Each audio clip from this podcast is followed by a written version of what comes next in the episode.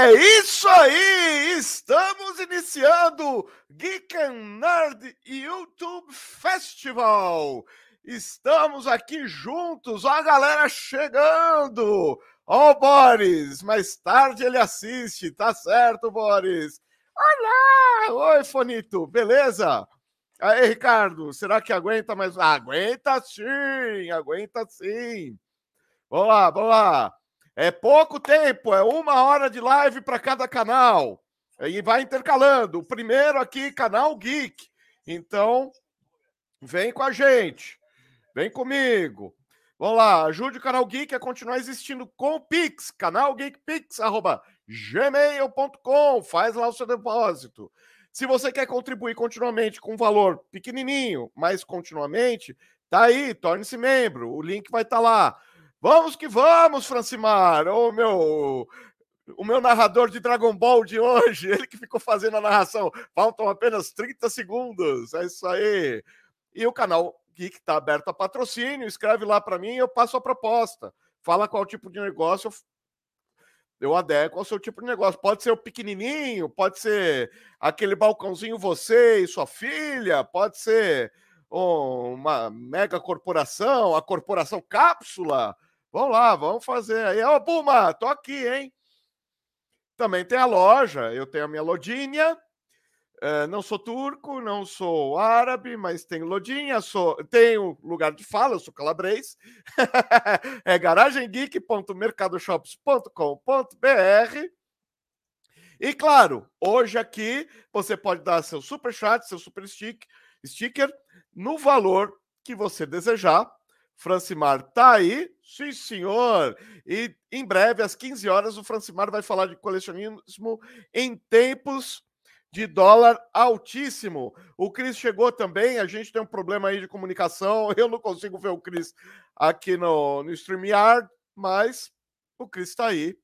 Oi, Cris. Eu estou vendo pelo monitor. Dessa vez eu ajustei, eu estou com o monitor chamado também de celular aqui na minha frente. Vamos falar de fake news e mundo nerd?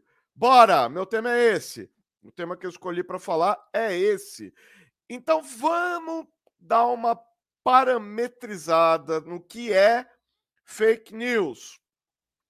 Se a gente chamar qualquer tipo de fofoca, qualquer tipo de maldizer, qualquer palavra errada, qualquer mentira de fake news, aí descambou, né, cara? Aí a gente não vai chegar a lugar nenhum. Então vamos falar que fake news é comunicação de massa mentirosa, vai, comunicação de massa mentirosa, vamos fechar um pouquinho mais? É uma comunicação de massa mentirosa que detrata alguém, que prejudica alguém. Porque eu falar que o céu é vermelho é, para um milhão de pessoas é mentira, mas não prejudica ninguém. Então, vamos lá fofoca, boca a boca, mal dizer, papo de boteco não vale, tá? Tá fora aqui.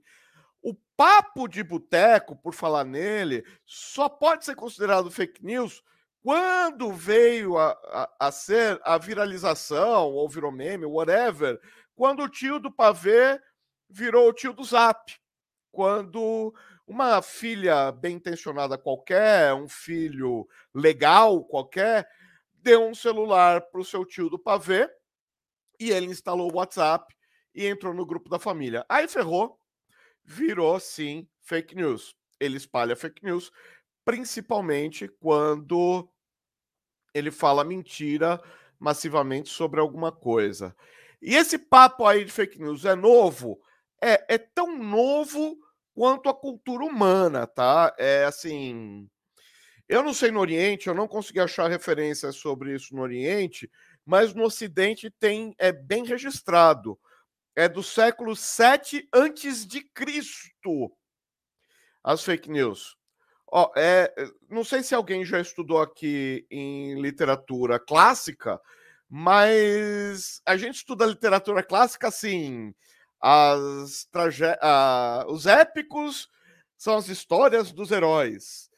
As tragédias são as histórias de homens melhores do que nós. E as comédias são as histórias sobre homens piores do que nós. Tá. Beleza, porque ninguém quer ouvir falar de gente como a gente, né? Ninguém vai sair de casa para ver gente como a gente. Pelo menos era isso lá que o, que o pessoal que estudava lá, o, o, é, é, o Aristóteles e a patota dele estudava, eles falavam isso. Mas muito antes de Aristóteles, assim, tipo 600 anos, é, 600, é, uns 100, 200 anos antes de Aristóteles, também não exagera, né? Uns 200 anos de Aristóteles, é, nasceu o poema iâmbico, o iambo, que nada mais é do que uma forma pública de detratação. E lá, algumas fontes antigas, isso se encontra em, em ampla literatura. Eu peguei um bloco é, que foi publicado pelo Estadão, falando é, da treta lá do Arquíloco e do Licambis. Licambis, olha só, é, é, virou certo apelido, né? Licambis, sabe de licantropo? Então, que é de lobo, né? Então, Licambis seria passo do lobo, olha só, vai, vai pegando aqui a treta. É, ele prometeu a filha é, Neóbula, que é o novo desejo, Neo de novo, né? Neóbula, a novo desejo, em casamento para o filho do Arquíloco. E sei lá, cargas d'água, porque o tal do Licambis, que deve ser um apelido, desiste de dar a filha em casamento. E aí o poeta ficou pau da vida, ficou bravo pra caramba e escreve uma poesia lascada. E como é que era a poesia na Grécia Antiga? Lida nos aerópagos, lida para toda a galera ouvir. Era tipo é, sair no Fantástico ler uma poesia. Pai e filha, envergonhados, cometeram suicídio, eles se enforcaram. E, e essa história é registrada, é isso mesmo.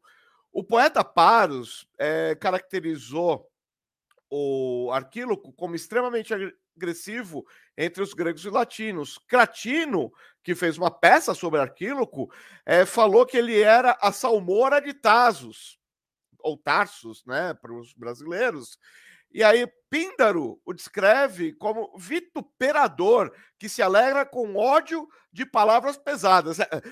Então, assim, se a gente falar, der um sinônimo de fake news, a gente pode falar ódio de palavras pesadas para um monte de gente. Beleza, né?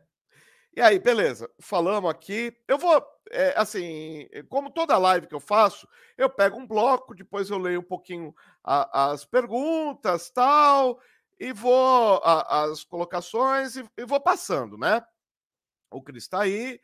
Uh, parafraseando o saudoso Bolinha.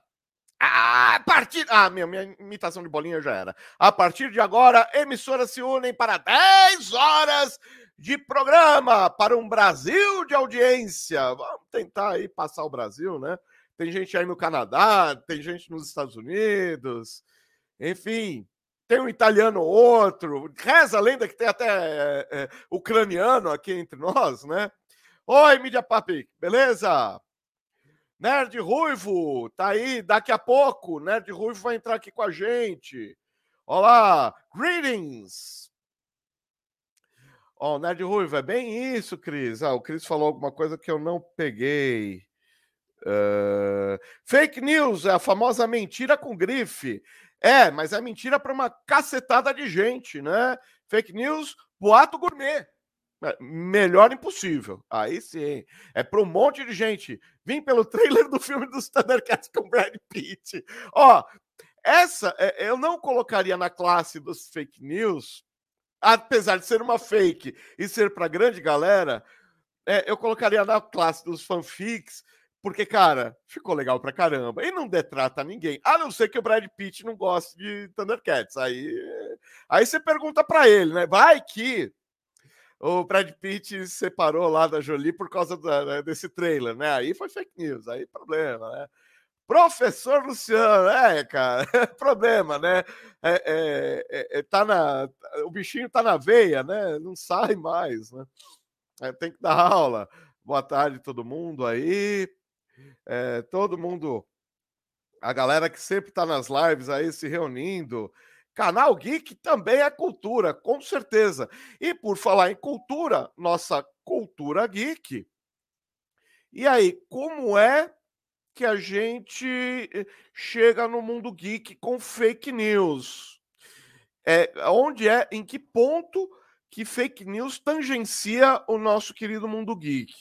Ah, foi com a invenção da internet. Não, foi bem antes, ó, ó, ó. Teve um cara, um alemão erradica, é, erradicado, antes tivesse sido erradicado, um alemão radicado, um alemão que foi morar nos Estados Unidos, chamado Friedrich Wertham, é nome bonito, hein? Que em 1948, em plena era de ouro dos quadrinhos, ele se juntou, e o cara era um doutor, né? O cara era um, um, um psicanalista, um psiquiatra, o cara super estudado. É, ele se juntou a uma campanha contra as histórias em quadrinho. Não se esqueça que quando a gente fala de história em quadrinho é, é, na, na década de 40 para 50, você está falando de uma indústria consolidada que veio lá do comecinho dos anos 30, que era uma história em quadrinho que era diversão de pobre de um país que estava super precarizado, cheio de pobre por causa da Grande Depressão. Então o cara ia lá, dava 12 centavos, as mais caras, aqueles, aqueles bitelão custavam 25 centavos. Então era Detective Comics, Action Comics e tal, e tinham várias histórias de terror também. E aí surgiram Superman, Batman e é, até peguei o ritmo, né? Batman aqui no Brasil, né? É, o Super-Homem aqui no Brasil. Mas lá era Superman, Batman, Namor, Capitão América e por aí vai. E surgiram nesse contexto, então eram ultra populares esse cara pegou no pé é, de, uma, é, de uma história que, aí traduzindo ao pé da letra, é Horror na Enfermaria, e ele fez uma, um artigo que seria Psicopatologia das é, revistas em quadrinhos. E, e foi publicado na, na The American Journal, cara. Foi, cara, foi sério babado, não foi de qualquer forma. Aí, em 1954, ele deu golpe de misericórdia, ele escreveu um livro que é publicado até hoje. Eu tenho em língua portuguesa, eu tenho uma edição velha, tá toda depenada já, de tanto que eu já consultei ela. É, quase caiu metade no show, eu fui pegar na, na estante, eu fiquei com pena de mostrar que as folhinhas caindo. Edição de outono, só com folhinha caindo. Que é a sedução dos inocentes, em 1954, que, cara, foi a pá de cal na era de ouro dos quadrinhos. Por quê? Porque teve um inquérito no Congresso dos Estados Unidos? Sim, cara. Eles fizeram uma CPI para determinar se tinham que fazer é, é, proibir história em quadrinho ou não nos Estados Unidos. Cara, o país da liberdade de expressão queria proibir revista em quadrinho. Você já imaginou Super-Homem, Batman, Namor, Capitão América, Tocha Humana, sei lá, quem mais? Flash tudo isso, Mulher Maravilha, sendo Mulher Maravilha eu acho que é posterior, mas enfim, é, tudo isso sendo é, cancelado, cancelado mesmo, proibido. Aí as editoras, Timely, um monte de editorinha que depois viria a ser a, a DC e tal, se juntaram e falaram: não, a gente vai fazer uma auto-auditoria, também conhecida como autocensura, né? e a gente vai colocar o Comics Code Authority. Então, um selo falando é, uma classificação etária para os quadrinhos. Isso abriu um precedente terrível? Abriu. O Frederick Wertham acusou toda a população estadunidense de fazer é, fake news contra ele. Olha como é que são as coisas. O, o é, falou que todo mundo fez fake news contra ele, porque ele nunca falou contra quadrinhos, porque ele é um doce de pessoa. É fofo. Ele tem o um coração puro. E ele é calmo, né? Pura maldade, filho da mãe. Mas, enfim, é, ele escreveu um livro que é, praticamente é uma tese falando que quadrinho derrete o cérebro. E, cara, sei lá, né? O meu continua meio sólido aí, não sei, né? Ainda tem uma flexi certa flexibilidade, mas enfim. Uh, e eu li bastante quadrinho. Eu sou culpado das acusações. Horror, Raul! Valeu! Super sticker de sarcasmo. É isso aí. Muito bem, muito bem. Uh, vamos lá. Uh, ó, o Cris escreve sempre bem legal. É, o tal do trailer, né? O Francimar tá falando aqui. É um fan filme dos Thundercats, um fan trailer, né? Cara, é fantástico. Os caras fizeram uma skin, procura na internet. Os caras fizeram skin, então pegaram cena do da última cruzada, Indiana Jones e a última cruzada, fizeram Jaga, fizeram Brad Pitt em Troia como Lion. Cara, Fizeram só skin, fizeram só o, o tratamento por cima. Se fizerem, eh, não vai ser isso, evidentemente, né? Mas se fizerem isso para fazer um filme dos Thundercats, já me satisfaz. É que o que vai me satisfazer é um roteiro bom, né? Mas, enfim, ainda bem que não foi traduzido o nome de Batman. Aí a frase que você. o Homem Morcego. É, a gente assistia, cara, no começo da TV a cabo, que eles liam, em vez de Gotham City, liam A Cidade Gótica. Ah, cara, tempos terríveis de traduções mal feitas, né? Super sticker do Raul, mais uma vez, muito obrigado. Meu cérebro tá intacto. Ó, intacto não tá, né? Tanta cerveja mais tarde. Intacto não tá, né? Mas. Santa Paçoca, homem morcego. É. Santa Paçoca, Batman Santo quase Batman. É, fica melhor. Ó, oh, o Cris. E ficou top o trailer fake dos Thundercats. Eu pirei na época. Cara, quem não pirou, cara? Aquilo lá é fantástico. Mas não é fake porque não detrata ninguém. Aliás, dá uma bela dica pra Warner trabalhar, né? Ó, oh, galera. Ó, oh, galera da Warner. Vamos trabalhar, né? Ó, o Chimera Prime. Se observando o fato de que os índices de criminalidade são maiores em populações sem acesso à cultura, estatisticamente, não faz sentido atribuir a violência à liberdade criativa das editoras. Na verdade, ó, Quimera, na verdade, existe estudo que tentou provar a favor e acabou provando contra. Isso quer dizer que é, populações que dão mais vazão a instintos criativos evitam criminalização, evitam criminalidade, melhor dizendo. É, tem estudo aí, se você procurar aí na, na, na, nos institutos de pesquisa, aí nas, nos sites de pesquisa publicada, você vai encontrar gente falando é, é, a favor de fazer criatividade, de fazer atos criativos. Tanto é que, se você pegar a escalada eh, de criminalidade, veio 60, 70, 80 foi apogeu. Estou falando dos Estados Unidos, né? Brasil tem um outro perfil. É, 80 foi o apogeu, e aí como é que eram os quadrinhos da década de 80? Falando de quadrinho. Eu, bom, filme também, né? Os filmes também eram. Era sangue. Você apertava uma revista em quadrinho, escorria a tinta vermelha. O Frank Miller acabava a tinta vermelha, escondia a tinta vermelha dele, ele falava: não se preocupa, a partir de agora eu faço só é, super contraste, eu faço sangue preto, fica frio. Mas sangue não vai faltar aqui, não. Então, assim, é, e aí você pega várias. Por quê? Porque a arte tem esse perfil de denúncia. E aí tem, eu, eu, li um estudo, um paper, né? Não foi uma tese, foi um paper, também não sou tão, tão bom assim, né? É, e falando que é, você denuncia. Então, se está incomodando, está denunciado. Então, você pega o Watchmen, você pega Cavaleiro das Trevas, você pega a fase do Wolverine Madripoor, você pega toda essa renca de coisa, a, a própria existência do Justiceiro, por si só. Você pega tudo isso, é uma denúncia de que a sociedade está muito violenta. Aí os filmes, Terminator. É, bom, você pega todos os brucutus, né? É, terror era só slash, horror era só slasher, era só pingando, tela pingando sangue, né?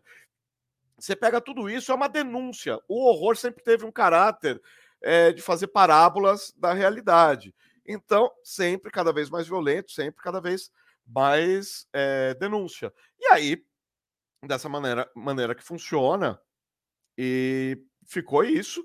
E aí, na década de 90, você vê programas é, sociais cada vez mais voltados a, a melhorar isso. Porque a arte denuncia, a arte imita a vida e a vida imita a arte, né? E não necessariamente a, a vida imita a arte da, de uma maneira direta. Não quer dizer que eu joguei Mario e eu vou virar encanador e tomar, e tomar chá de cogumelo, né? É essa a grande verdade. Uh, já saiu alguma HQ fake, tipo revista pirata da DC e Marvel? Fake não, fanfic sai de porrada, né? Aliás, tem umas fanfics é, audiovisuais no YouTube que são melhores do que muito filme do Batman. Aqueles do Schumacher, eu não vou nem falar, né? Lá da, da década de 90. Ó, de certa forma, o mesmo ocorre nas novelas. Em grande parte, elas refletem uma realidade que já existe no mundo real. Sim, é, retroalimenta, mas tem um outro fator aí sobre realismo da arte. A novela é muito muito próxima, ela quase se sobrepõe à realidade. Não que exista é, uma geração de Odette Reutemann, porque existiu uma Odette Reutemann. É um exemplo negativo. Então tem a questão da vilania. É um exemplo a não seguir. A Odette Reutemann era aquele exemplo do que não ser. Então existe o positivo e o negativo. Então, exemplo positivo, já que eu citei essa novela, acho que foi a última novela que eu assisti, é, tem lá a personagem da Regina Duarte, que é uma batalhadora, que sai vendendo sanduíche natural para uh, comer. E a filha era uma tremenda picareta as duas, ao seu modo, vencem, né? Mas, de qualquer maneira, é, tem uma sobreposição de realidade muito forte. Falar, ah, as crianças vão saltar da janela com um pano de prato vermelho para tentar voar. Cara, eu já vou chegar aí. Eh, deixa eu tocar um pouquinho a vida aqui e eu já chego nessa teoria dele. Só falando aqui do Chris, né? Senão eu perco o que ele falou. Uh... Opa, desculpe, é, saudades dos anos 80 que o Rambo degolava os caras na sessão da tarde. Hoje é esse mimimi dos infernos, geração Floco de Neve. Eu também vou falar da geração, muitas aspas, no geração Floco de Neve, pelo amor de Deus. Eu vou falar disso também. É, me dá aí uns, uns minutinhos para chegar lá. Alguns casos diversos de fake news final dos anos 70, entre 79 e 80. Gilberto Gil e Caetano Veloso foram presos pelo DOI-COD e pelo DOPS. Para o planeta! A Tropicália vai pro pau de arara. Pois é, eles saíram de lá e não tinha ninguém melhor para acusar e acusaram Wilson Simonal. Não sei, não sei se foi o Gil, não sei se foi o Caetano, não sei se foram terceiros, mas isso espalhou feito brasa na, na palha seca. E o Wilson Simonal foi linchado moralmente, publicamente, aquilo que a gente chama de cancelamento. E o cara que vinha com uma renovação artística, com gingado, com swing, com uma black music totalmente brasileira, com a mesma relação de, de revolução cultural que o Gil e o Caetano provocaram com a Tropicália lá na década de 70, 60, finalzinho de 50, começo de 60, o Wilson Simonal estava chegando no finalzinho de 70, começo de 80. Estava no auge da carreira. O cara perdeu tudo. E a música dele é boa. E a música dele é fantástica. A família, posteriormente, eh, moveu um processo de reparação e saiu, eu acho que agora 2018, 2017, que realmente o Simonal não tinha nada a ver com denúncia, ele nunca trabalhou. Tem gente que conhecia o Simonal, o Chico Anísio conhecia o Simonal, falou: "Cara, é capaz do Simonal ser tão eh, aí chamou de alienado também. O Chico também não tinha papa na língua. Mas é, é, ele falou: é capaz do Simonal ser tão, é, tão bocó que ele aceitasse ser presidente do DOICOD sem saber o que é DOICOD e não fosse delatar ninguém, porque ele era um espírito tão bondoso que ele nunca faria isso contra ninguém, mas nem sabia do que se tratava. O negócio dele era música, não era política. Bom, zoaram a carreira de um cara que era fantástico. Imagina, se tivesse uma geração. A gente fala de um Tim Maia, de um é, Jorge Ben, né? Que depois veio a ser Jorge Benjor, né? Imagina se tivesse aí junto o Wilson Simonal e uma geração toda. A gente tem dois casos isolados de música de qualidade aí do comecinho da década de 80. E depois veio, né, o, o rock, enfim, mas poderia ter sido um pouco diferente. Em 26 de outubro de 1984, um caso emblemático. Eu saí um pouco do campo nerd para poder falar o que as fake news podem fazer, né?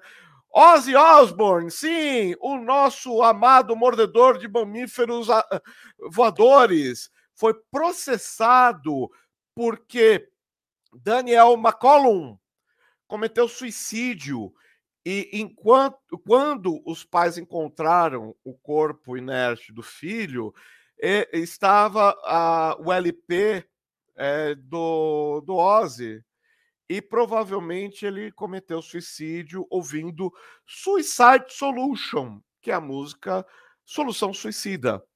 Tem matéria, eu vou deixar depois na descrição, tá? Uh, aliás, eu vou deixar a descrição de tudo isso, eu vou deixar a referência de tudo isso que eu tô falando, para não falar que eu tirei é, do éter, é, o Pirula fala outro lugar menos adequado ao meio-dia e 26. Mas vamos dizer que eu tirei do éter. Não, não tirei. Eu tenho referência para isso. 19 de setembro de 1985. Dee Snyder, o fortão lá do Twisted Sister, que usava maquiagem e tal, que cantava We gonna take it. Parecia um Muppet cantando? Pois é. Ele foi no Senado, cara, não foi nem no Congresso. Foi no Senado americano depor sobre a listinha de 15 músicas banidas. De novo, ó, tava falando de 40 e pouco, que em 54 queriam banir os quadrinhos, agora queriam banir o rock. 15 músicas que não podiam mais ser tocadas. Aí chegaram no acordão e criou-se então o selo Parental Advisor, que é, ó, papai, mamãe, não dá esse disco pro seu filhinho de Natal, tá? Ou, eles falam baixaria o, o, o Painkiller tem lá Hell Patrol. Cuidado, hein? O seu filho vai virar um patrulheiro do inferno. Março de 1994. Esse caso eu acho que é um dos casos mais desgraçados da história do Brasil, que foi da escola base de São Paulo. Quatro crianças. Criança, cara. Já viu criança não aprontar? Beleza, contaram uma mentira para os pais e os pais se horrorizaram. Ao invés é, de fazer a cariação, de procurar saber, porque as denúncias eram muito graves, eram denúncias de orgias sexuais, de banalização do sexo, criança criança mesmo, 9, 8 anos. Uh, polícia, imprensa, população vituperaram os donos dessa escola. É, o processo já foi ganho nas duas instâncias, mas, a, a, mas ainda não saiu o que é que eles vão ganhar. E, assim, psicologicamente falando, os donos da escola base de São Paulo nunca se recuperaram. Cara, dava no jornal todo dia uma nova noticiazinha mentirosa, mostravam os as paredes. É só você digitar no Google Escola Base de São Paulo, vai sair um monte de reportagem. Cara, depredaram a escola, depredaram a casa dos donos. Putz, foi terrível. Uh, voltando um pouquinho às perguntas, mais um pouquinho entra aqui o Brian com a gente para falar um pouquinho de fake news, falar um pouquinho de fake news, falar da live dele, ó. Ó, vamos lá. Uh, de certa forma, o mesmo ocorre nas novelas. Ah, a gente já falou dessa. Fizeram uns belos memes de Rocket League, mostrando pessoas dirigindo veículos reais da mesma maneira que se joga naquele título. É, tem que tomar cuidado com essas coisas, né? É, dá um realismo que não é necessariamente é, saudável, mas, cara, é, é discernimento entre realidade e ficção, né? Eu não acho que uma bomba vai deixar a cara de alguém preta com o cabelo para trás, mas eu vejo isso em animação o tempo todo. Tem uma fake news no Brasil que passava no Domingo Legal, o caso do chupacabra. É, entra na lenda urbana, entra num campo aí ficcional. É, fake news foi aquela entrevista do Gugu com o líder do PCC. Aquilo foi fake news e custou a carreira do Gugu, né? O mesmo modelo se aplica ao caso da música. As pessoas migram de gênero musical ao longo da vida de acordo com as experiências de vida. Com certeza, com certeza isso acontece mesmo. YouTubezando! Tia Cíntia! Valeu, tia Cíntia! Obrigado por toda a divulgação, tia Cíntia. Caprichou aí na divulgação, ó. Cristiano falou aqui, ó. Eu acho isso ridículo. Dizer que um filme, música ou desenho influencia um suicídio é como dizer que se eu jogar o GTA, vou atropelar as pessoas na rua. Ó, Cris, eu vou ser bem sincero sobre o GTA. O GTA é quase um simulador de criminalidade. Eu tenho minhas restrições com o GTA para criança. Chega uma idade de discernimento que a psicologia fala que é entre 8 e 9 anos. O cérebro está totalmente formado lá para os 19, 20, 21 anos. Você não vai esperar 21 anos para jogar GTA. Com 21 anos você está querendo fazer outra coisa, né? Você está querendo cuidar da vida. Mas assim, entrar na adolescência para chegar lá, tal, uns 12, 13 anos para ter um discernimento melhor, eu acho legal. Agora, dar um GTA para uma criança de 8 anos, eu acho um pouco perigoso e eu vou chegar lá. Isso é agora isso sou eu como pai, tá? Não, não tô falando que o governo tem que proibir, tem que queimar. Isso eu acho perigosíssimo. Legislar censura, eu acho perigosíssimo. Eu acho que cada família cuida do seu. E aí entra uma outra coisa que eu vou entrar aqui, que é responsabilidade. Eles estavam usando esse exemplo para debochar do que os jornalistas acham que acontece. É, é mesmo, eu lembro da entrevista do PCC. É, essa entrevista do PCC foi. Hum... Ó, nessa idade eu nem gostava de jogos tão adultos. É, eu, eu já gostava por causa dos gráficos, mas assim, tem coisas que são ponto fora da curva, né? É, e o Francimar falando, o que eu sempre falo, acompanhe sempre seus filhos, que eles, o que eles estão vendo. Francimar matou a charada. O Francimar matou a charada. Vamos seguir aqui um pouquinho, que eu tenho oito minutinhos para debater. E agora, o que foi que aconteceu com Death Note na Record? Vamos lá. Primeira coisa, eu estou falando como jornalista, como comunicador, como alguém que tem. Eu já dei meu diploma, não vou dar carteirada hoje, tá? Eu acho que não cabe aqui ao momento. Mas é, a Record tem um viés religioso, eu acho que todo mundo sabe disso. E a reportagem não relata isso. Então não dá um editorial falando: olha, nós somos neopentecostais e discordamos radicalmente da forma como é tratada, tratado o assunto é, na cultura japonesa.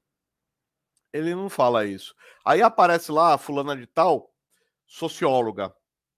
Socióloga de onde? Ela trabalha para quem? Ela se formou onde? Especializada em quê? Qual a tese da pesquisa dela? O que, que ela estudou? Quem é ela na fila do pão? Socióloga?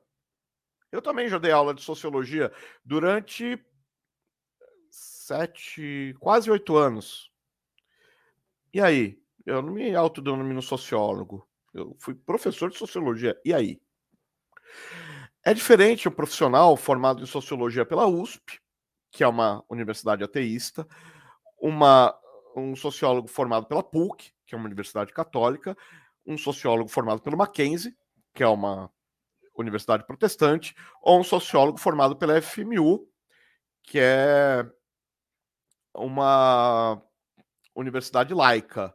Credenciar a pessoa que vai falar é mais do que simplesmente dar profissão.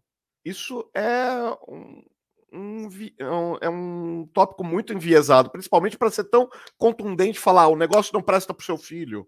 E que negócio é esse? A Record nem se preocupou em explicar o que é o Death Note. Death Note é mangá, é anime, é filme oriental, é filme japonês e é filme ocidental da Netflix. E aí, que Death Note a gente tá falando? É o Ryuko, é o Ryuk que a gente tá falando, entendeu? É... Então, qual a pesquisa dela na área? Vocês já viram uma aula inaugural de universidade? É a tal da carteirada. Boa tarde, meu nome é, é professor doutor, não sou professor doutor, tá? Mas finge, finge. É uma fake news. não, não é. Eu não quero plantar fake news. Eu sou, é, eu sou o professor doutor Luciano Marzoca. É, sou formado. É, a minha, o meu pós-doc é pela Universidade de não sei das quantas. Fiz uma pesquisa em Coimbra, outra na Cambridge Institute, outra. Você dá as referências. Minha linha de pesquisa é comunicação não verbal, voltada a, as massas e blá blá blá blá blá blá. Você dá as credenciais. Porque se o cara quer ter uma aula de sociologia, ele não vai querer ter uma aula comigo, porque eu não manjo nada de sociologia para ele, entendeu? É, então, assim, o professor explica quem ele, quem é ele, que, o que ele está fazendo ali. Eu tive uma, um curso com uma baita de uma professora é, é, curso de linguística com a baita de uma professora que falava de aquisição da linguagem. Eu aprendi tudo sobre aquisição da linguagem.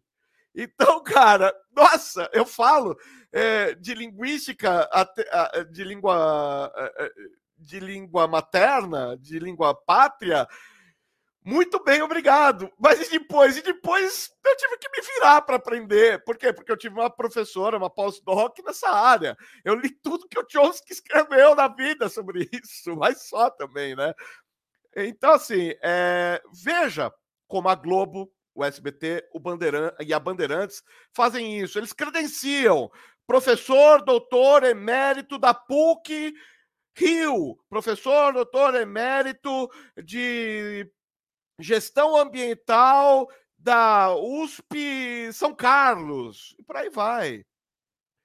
Deturbação do tema. Olha, minha filhinha escreveu meu nome naquele caderninho preto. Eu fui descobrir que ela desejava minha morte. Não, querida. Ela tem 12 anos de idade, ela não tem maturidade para desejar a morte de ninguém. Hoje ela está querendo a sua morte, amanhã ela quer um pônei. Ninguém perguntou para sua filha na entrevista é, se você, na volta do mercado, não falou, não tinha falado indo para o mercado. É, na volta a gente compra e na volta não comprou nada, entendeu? Sabe, brincadeira à parte. É, é, uma criança fazer uma bobagem dessa não é instinto assassino. É uma piada de mau gosto, concordo. Mas baseada em ficção, cara. Pô, eu tenho um olho de Tandera, eu não fico pegando ele eh, para eh, eh, descobrir, olha, eu vou abrir um negócio, espada justiceira, dê-me a visão além do alcance. Eu não faço isso para, eu faço pesquisa de mercado, entendeu? Não é assim que trabalha. Cara, não tem base na, na realidade. É, é, então, para de assustar gente, gente crédula cientificamente falando, o que essa entrevista fez é montar um escopo, montar uma babaquice com o termo científico da palavra, é um viés de confirmação. Eu quero provar que Death Note não presta. Então eu vou falar tudo que, que favorece é, a minha opinião é uma exegese. Eu pego tudo que apoia minha opinião boto lá sem contexto. Olha, é, eu não fiquei sabendo até hoje de um surto de assassinatos no Japão, nem mortes por ataque cardíaco depois que saiu Death Note, a animação Death Note.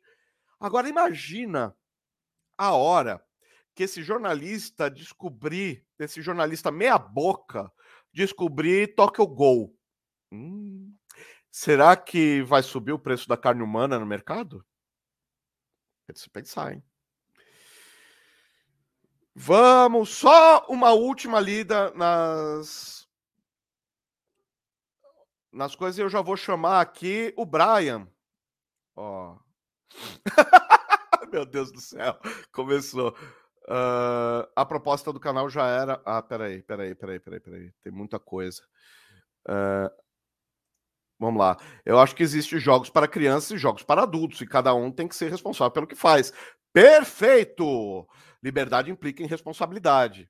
Perfeito! Vamos ao principal. Meu Deus do céu, Death Note na Record foi fogo. oh, foi. Mas é bom para suscitar essa discussão de fake news, de acreditar em tudo que você está ouvindo. Você tem que aprender a fazer check news, tá? Eu vou falar disso. Hoje em dia, politicamente correto está em todos os espectros políticos, mas isso não é politicamente correto, não, hein? Isso é mentira.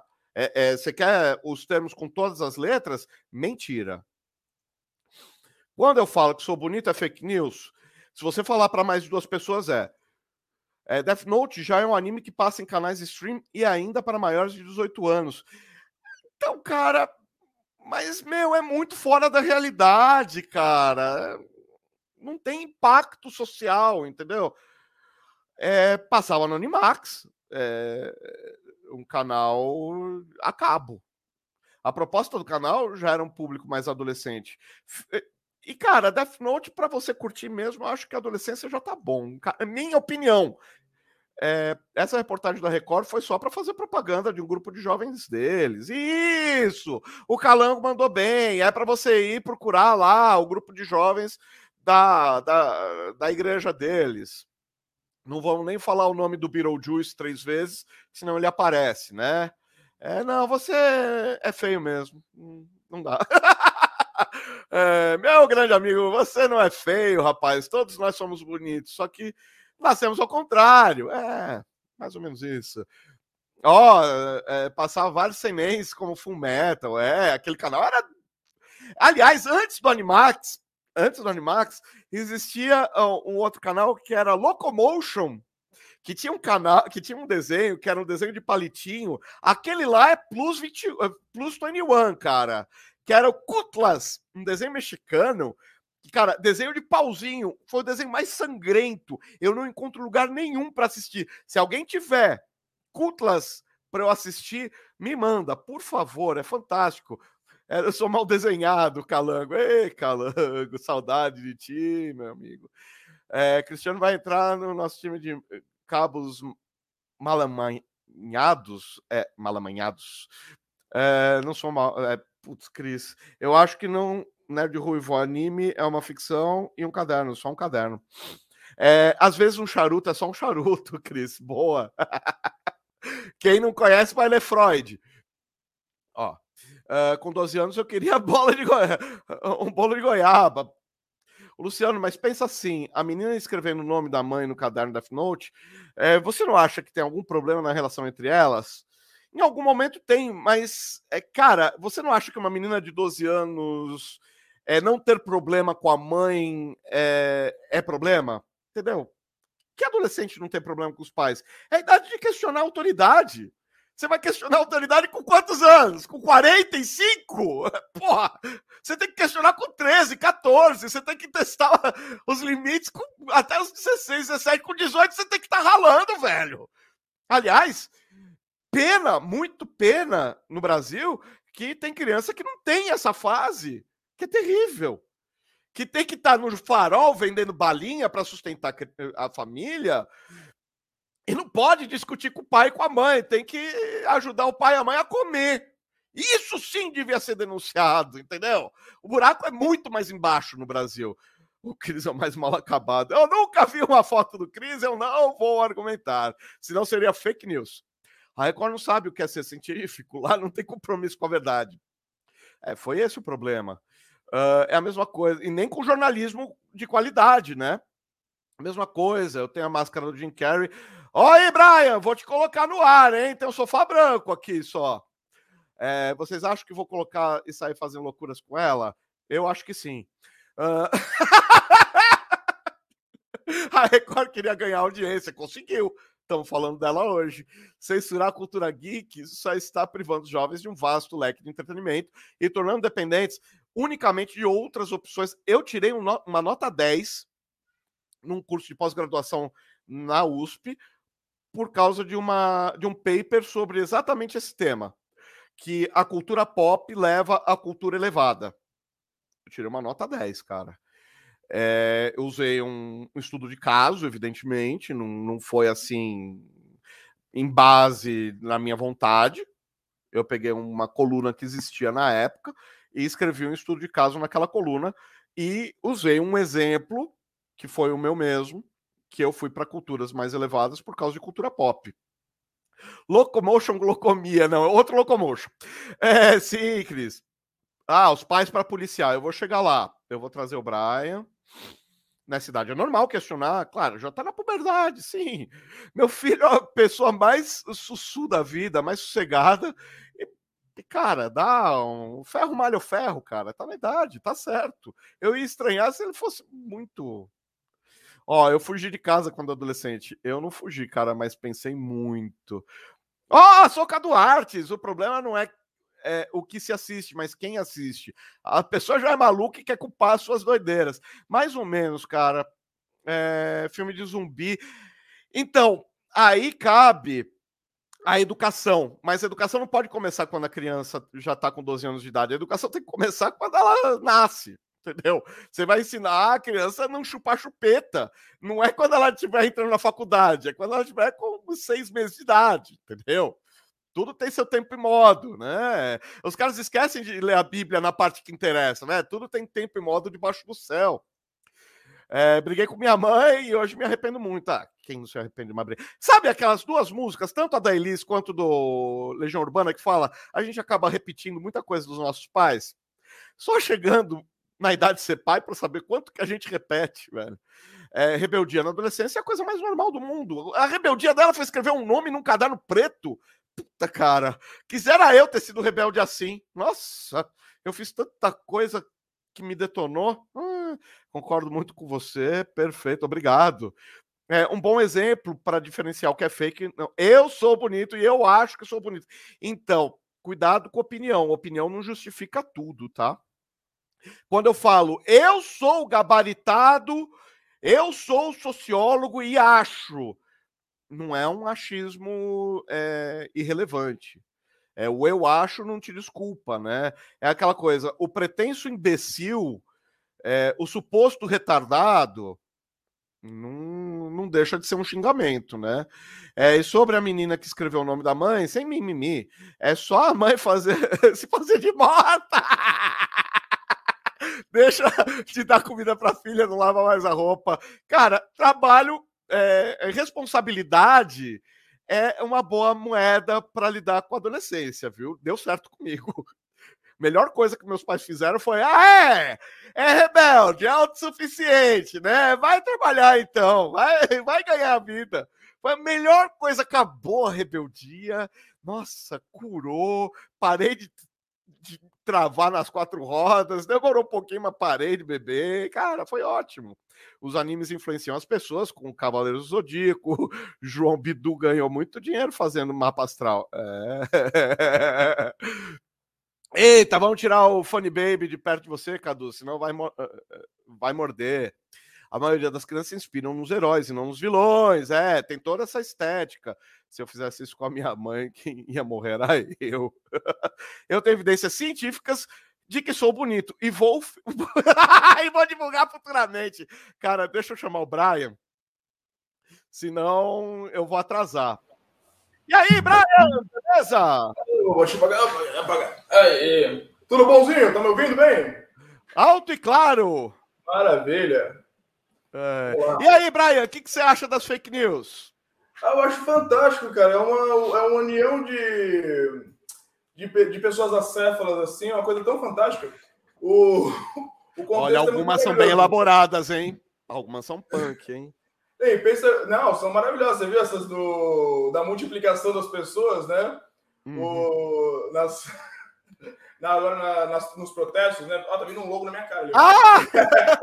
o logo já vai ficar todo seu daqui a pouquinho, mas 10 então, minutinhos no máximo. E aí o. Você viu, né? A gente tem isso na música também. Uma coisa tão mais sutil é, uhum. é a questão dos compositores. Tem muita gente que confunde o intérprete com o compositor. e não hum. fica explícito isso, por exemplo. Isso é uma coisa tão sutil, uma fake news sutil.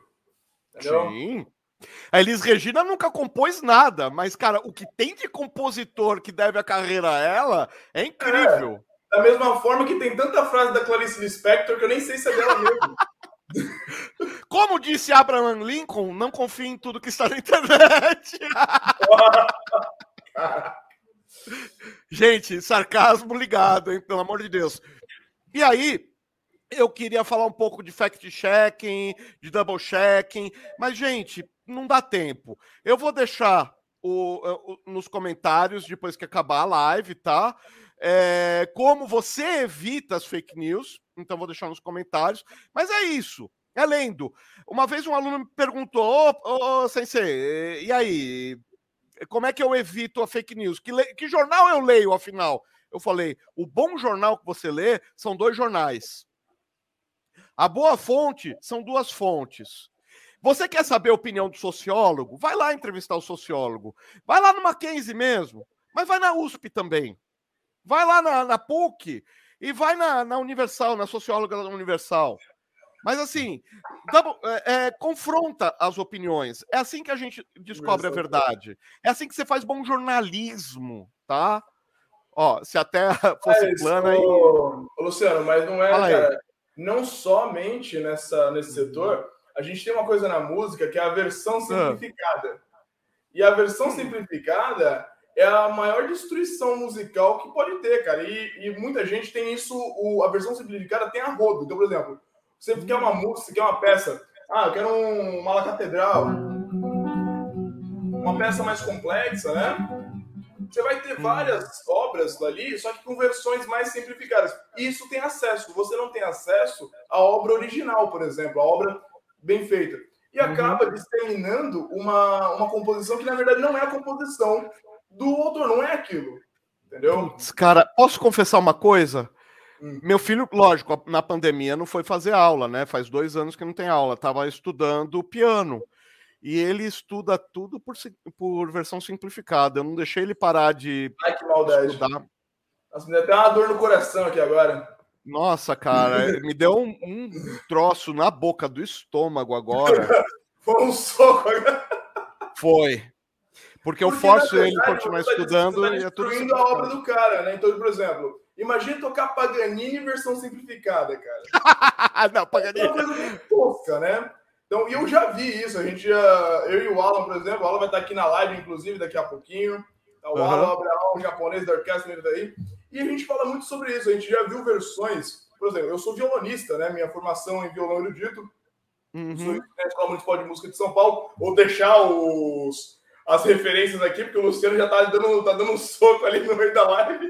Não, filho, vai, vai, manda, manda fogo que a gente tem cinco minutos. Exatamente. E aí o que acontece? O, essas, esses trabalhos né, musicais, eles são muito complexos e muito incríveis. Agora, se você pega uma versão simplificada, é como se você desse metade da notícia. Então, é, é mais ou menos isso, entendeu? Entendo. É, é mas assim, é, tem alguma outra coisa é, que a gente tem que tomar cuidado com música? É, por exemplo, aquela é, questão de plágio. É, eu oh. acho o ECAD... Mas é normal, o Latino fez isso a vida toda. Quem fez isso? O Latino fez isso a vida toda e fala que é dele a música. Ah, mas Latino pula, vai, cara, pelo amor de Deus, vai, vamos falar de músico. Pô, o cara imitou lá o Jorge Benjor na cara larga, o Rod Stewart. É, então faz o outro, por exemplo, vamos fazer mais longe isso aí. Vamos lá para o período barroco, Baigonô, né? Já hum. o, o primeiro plágio catalogado da história a Ave Maria de, de Gonô, na verdade, é o prelúdio número um de Bach.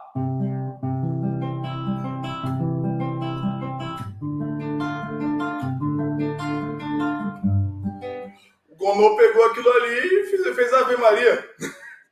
Quando, quando a Igreja Católica descobriu que a música era de um protestante, ó, cortou. Não, cara, você sabe uma boa? Eu tava no, no Uruguai, numa igreja protestante. A gente chama. É, é, o brasileiro tem o viés católico, então chama é, o, o, o, o, não católico de protestante, né? É, padrão e mitologia também. É, então. então, é. Aí o. é, nós nos autodenominamos reformados e eles são romanos. Para eles, eles são católicos e nós protestantes. Mas tudo bem. É, o, aí eu fui no Uruguai e começaram a cantar aquela Erguei as mãos e dai glória. Aí eu tava lá acompanhado do pastor residente. Falei, mas que. Sabe assim, mas que, que tá acontecendo aqui? Falei, fica quieto que depois eu te explico. Tá bom. E pá, tal. Aconteceu lá o culto, legal. Fomos para casa e falei, que que estava acontecendo? Os caras cantando Marcelo Rossi e correndo culto solto. Não pegou nada. Legal, a música é legal mesmo, agita, é, é, é congregacional, mas, cara, tem tanta música evangélica boa, por que faz. Falou, não é música evangélica, não é música católica isso aí. Isso aí é música de criança evangélica, tem mais de 60 anos que eu conheço essa música. Lógico, eu sempre andei com velho, né? Agora eu sou velho. Mas tem 60 anos que eu conheço essa música. É, é, essa música é latina. Não sei se é daqui, se é da Argentina, se é do Chile. Uma música é daqui. Ele copiou. Ai, cara. Gente, eu vou é...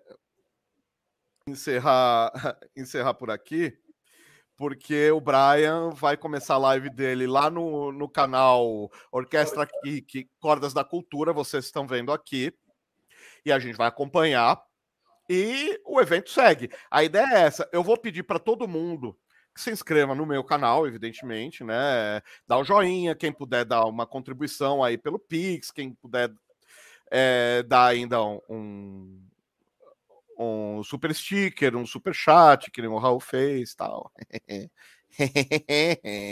Enfim, mas é, é, é, assim, custa bem menos para você apertar um botão do que para gente produzir, acredite nisso, né?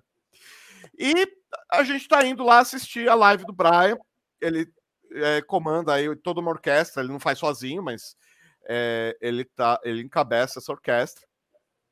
E a, a live, as lives seguem até as 10 horas da noite, indo de canal em canal.